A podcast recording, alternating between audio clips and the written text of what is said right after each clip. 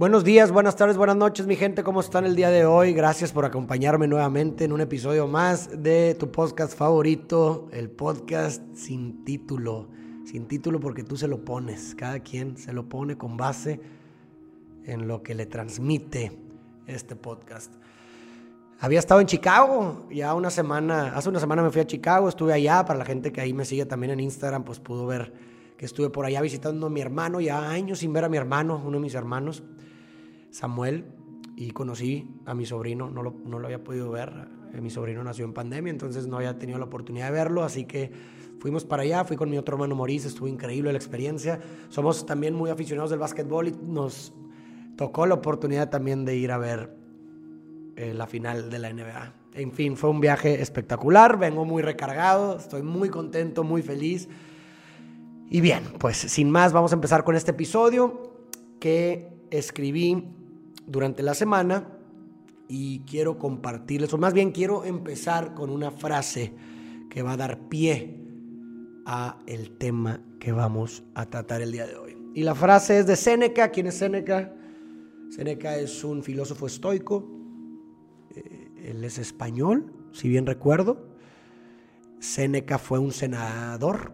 Un senador era de clase alta, bien posicionado y es uno de los tres grandes estoicos. Los tres grandes estoicos fueron, bueno, los que se consideran los grandes estoicos fueron Séneca, Marco Aurelio, el emperador, uno de los cinco grandes, y Epicteto, que fue un esclavo, Epicteto. Es interesante el contraste de, del contexto de cada uno de estos grandes estoicos, ¿no? Séneca, un senador de clase alta, Marco Aurelio, un emperador, y e, e, Epicteto, un esclavo. Es interesante. Les recomiendo mucho que lean a estos tres autores. Son libros que me parecen fáciles de leer y que tienen mucho, mucho que enseñarnos. De Marco Aurelio tenemos las meditaciones de Marco Aurelio, que son meditaciones de él, escritas por él a, los, en la recta final de su vida. Está muy interesante ese libro, muy fácil de leer, se lo recomiendo mucho. De Seneca podemos encontrar eh, Cartas a Lucilio, que es eh, un excelente libro. También de la, de la brevedad de la vida también es un excelente libro. Me parece que pronto voy a también a, meter análisis de libros y comentarios de libros en este podcast, eh, pronto. Pero bueno, tenemos de Seneca y de Epicteto tenemos el Enquiridión. Es un manualcito pequeño, bastante interesante bastante bueno y me parece que hay mucho que aprenderles. De hecho, el día de hoy voy a compartirles una, una herramienta que precisamente aprendes tras leer las experiencias de estos grandes filósofos y es la premeditación de los males, o bien en latín premeditatio malorum. Y quiero iniciar con una cita de Seneca, donde me quedé, donde les iba a decir que, pues bueno, la cita, ¿no? Dice Seneca, lo que no se prevé tiene un efecto devastador. Lo que es inesperado agrega peso al desastre. Esta es una buena razón para asegurarnos de que nada nos tome por sorpresa. Muy fuerte cita de Seneca porque de esta cita podemos ver este ejercicio detrás, el ejercicio de la premeditación de los males. ¿Y por qué quiero mm, introducir esta herramienta? Porque lo personal a mí me ha servido bastante y de hecho les voy a contar al final una experiencia de cómo lo apliqué y cómo me funcionó. Insisto, es una herramienta, si crees que te va a servir la puedes utilizar, si no, no pasa absolutamente nada te voy a hablar desde mi experiencia. Y es que se habla mucho de la visualización positiva, ¿no? ¿Cuál es la visualización positiva? Es esta visualización en la que se supone que deberíamos de imaginar que todo sale sin problemas, todo sale bien. Eh, imaginarnos que el resultado final de algo es el deseado. Se supone que deberíamos imaginar que nuestra entrevista de trabajo sale perfecta, que nos dan el puesto. O se supone que deberíamos imaginar que ganamos el partido que tenemos el día de mañana. O se supone que debemos de imaginar que la persona que nos gusta nos va a pelar. Esa es como la visualización positiva, que el resultado coincida, imaginarnos que el resultado coincida con nuestro deseo. Y bien, pudiéramos establecer el caso que efectivamente esta visualización puede producir ciertas emociones placenteras y por consecuencia motivarnos a hacer algo, ¿no? Pero la verdad de las cosas es que la realidad muchas veces, o si no es que la mayoría de las veces, difiere con nuestra imaginación. De otra forma, si siempre latináramos a, a la realidad, si pudiéramos atravesarla en su completud, pues todos seríamos profetas. Todos seríamos prácticamente profetas porque todo lo que imagináramos, todo lo que imaginamos sería o coincidiría al 100% con la realidad cuando pues basta con mirar en retrospectiva nuestras vidas para darnos cuenta de que no es así, de que las cosas que nos imaginamos la mayoría de las veces no resultan ser al 100% como las pensamos. Entonces, a pesar de que estas estrategias de visualización positiva suenen bonito, muchas veces nos traicionan y salen contraproducentes, por lo mismo que, les digo, ¿no? Muchas veces, si no es que la mayoría, van a surgir cosas que no prevés.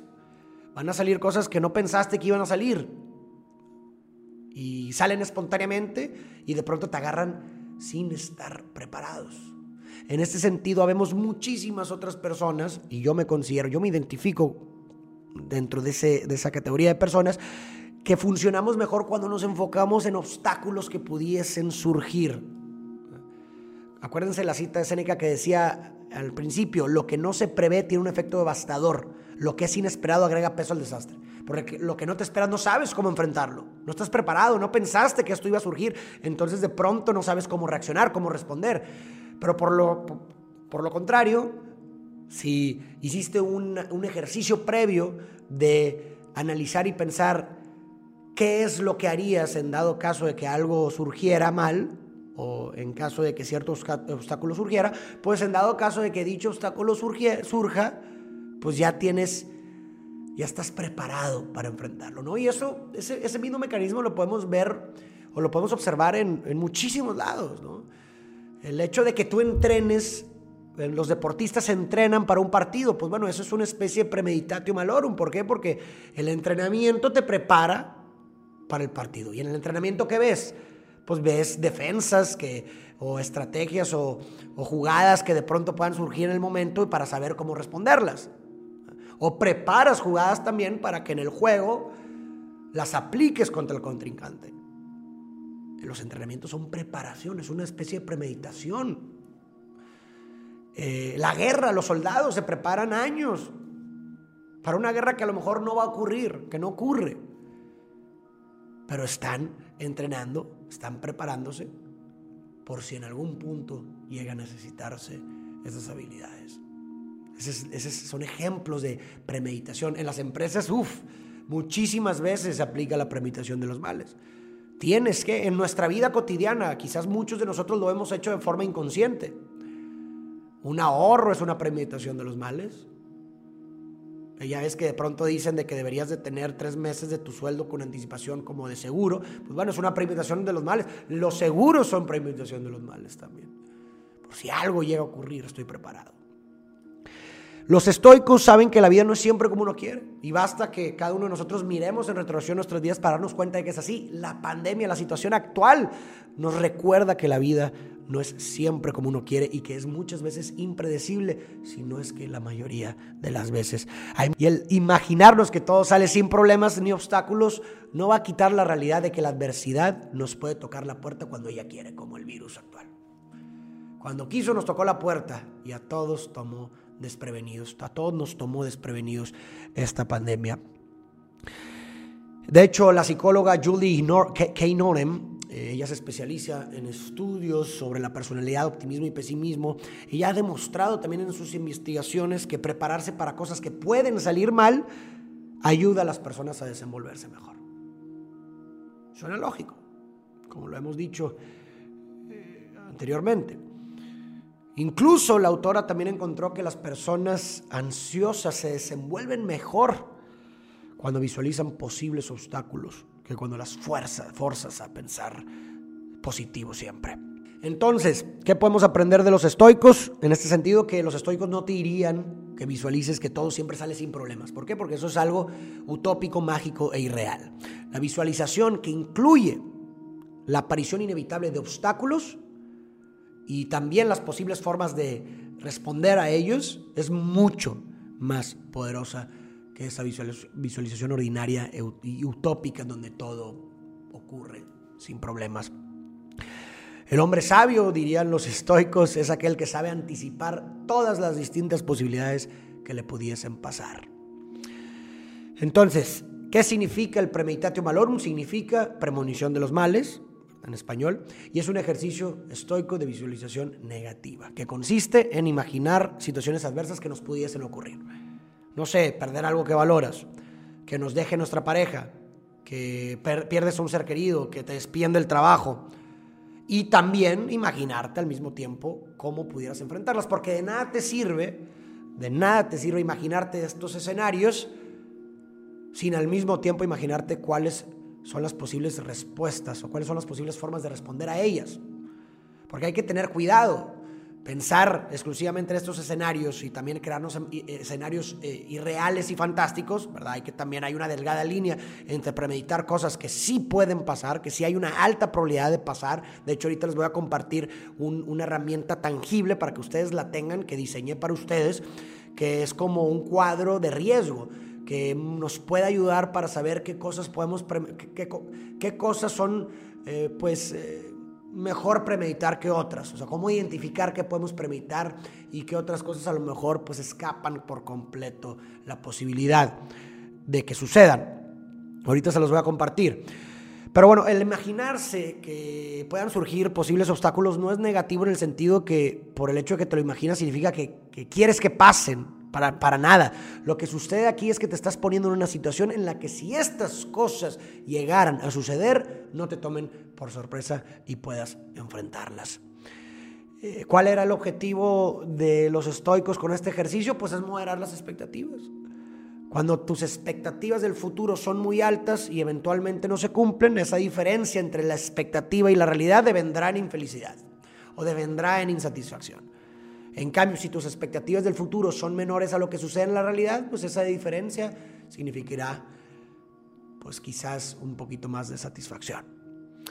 Yo les voy a platicar cómo, cómo surgió, y de hecho aquí se los voy a explicar, aquí va a salir en la pantalla este recuadro que hice para ustedes, y se los voy a explicar con algo, con un ejemplo real que a mí me sucedió.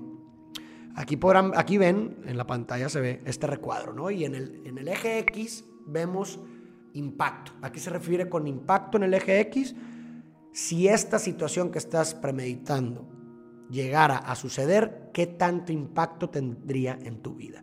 Y si vemos, hay tres recuadros. Hay bajo, digo, hay bajo, medio y alto. ¿no? Son tres métricas dentro del eje X. Bajo impacto, impacto medio e impacto alto.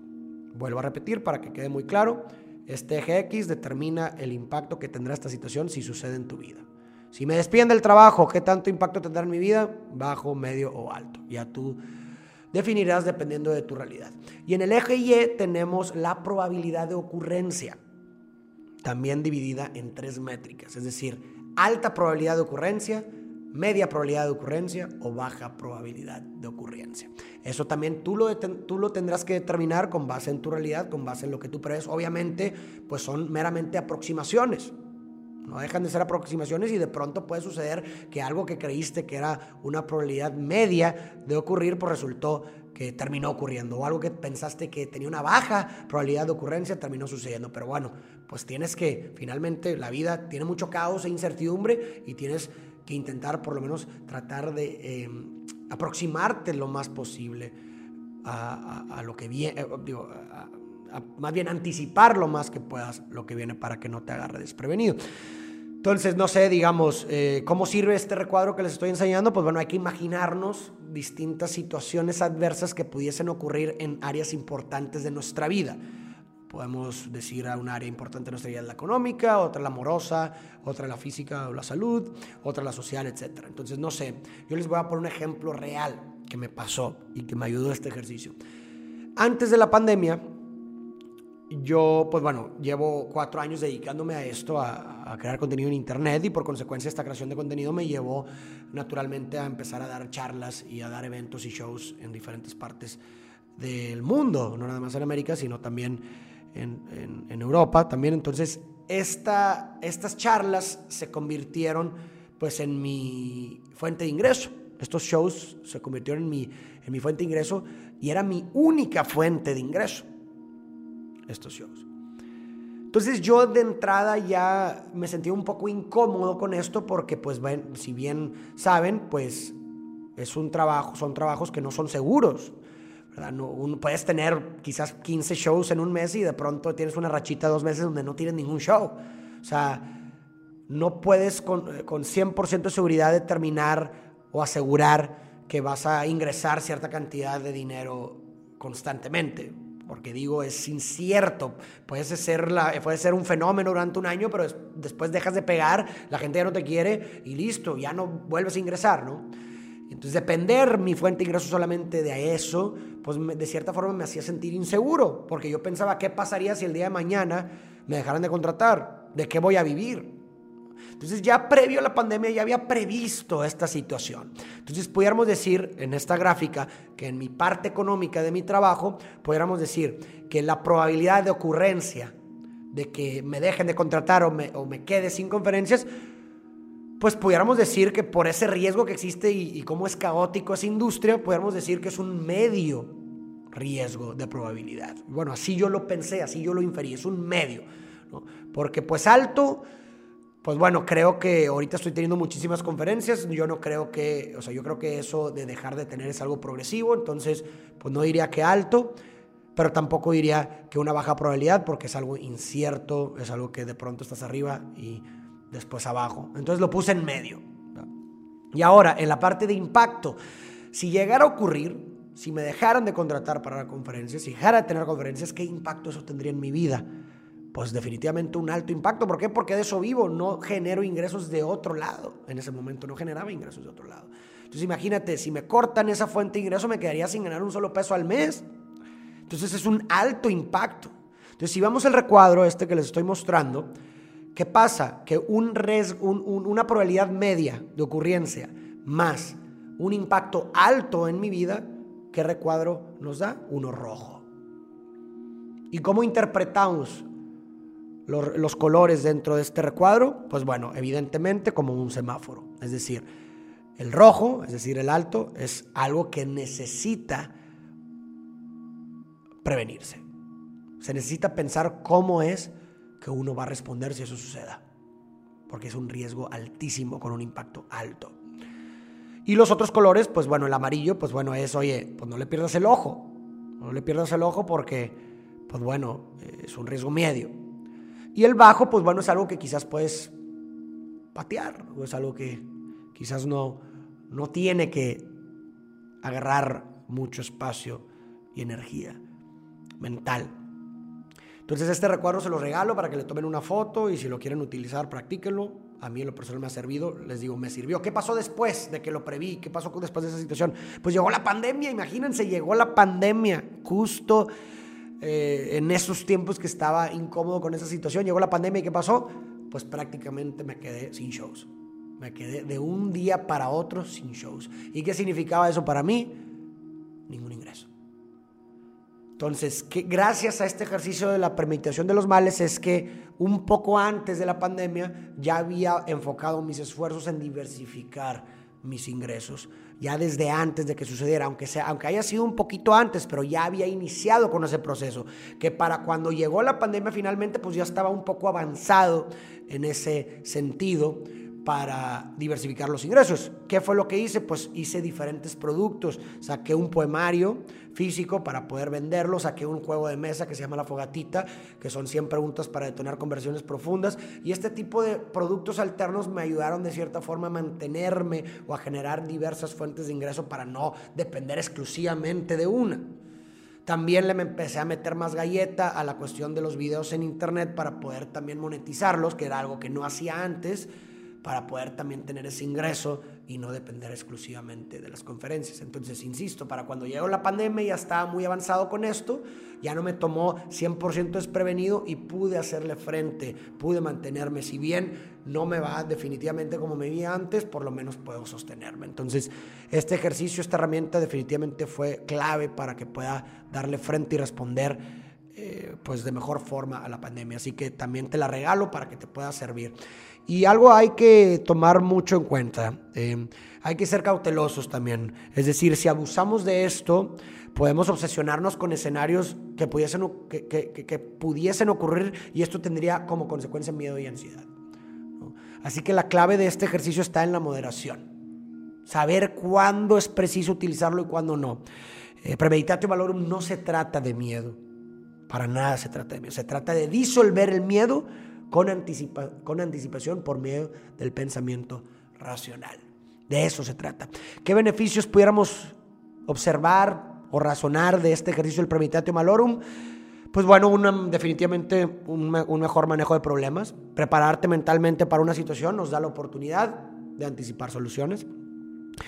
Otra cosa que nos puede servir es mayor gratitud.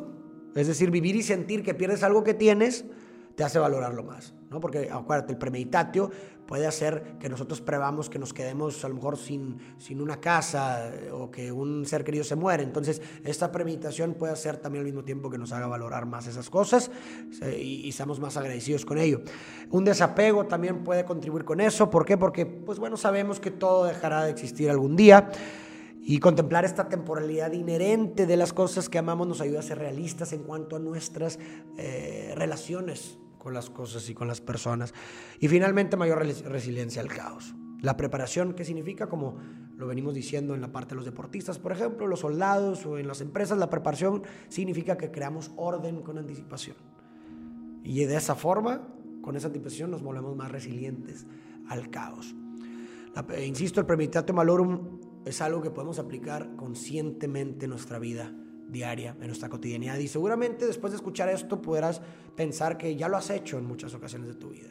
Pero bueno, insisto, volverlo consciente nos hace tomar control sobre este ejercicio y poder aplicarlo en, diferentes áreas que quizás no las habíamos eh, previsto o no las habíamos aplicado. Pero bueno, creo que aquí podemos poner fin a este episodio. Eh, muchísimas gracias por escucharme, de verdad y de todo corazón espero que este episodio te haya gustado, que te haya aportado. Eh, te voy a dejar, eh, no sé si dejar el archivo de, la caja del análisis previo a la premeditación de los males o bien, pues ustedes le pueden tomar ahí una captura de pantalla cuando salía, cuando, cuando la pusimos aquí en, en el video. Pero en fin, espero que les ayude. O bien si, bueno, para la gente que está viendo este episodio en YouTube, pues bueno, puede tomar una captura de pantalla ahí al video que salió el recuadro. Para la gente que me está escuchando en Spotify, los invito a que después de escucharlo eh, se metan eh, a YouTube para ver este recuadro, por si les interesa tenerlo, y le tomen una captura de pantalla. Muchísimas gracias de verdad por darme su recurso más importante y no renovable, que es su tiempo nos vemos a la próxima y es un gusto estar de vuelta aquí en casa.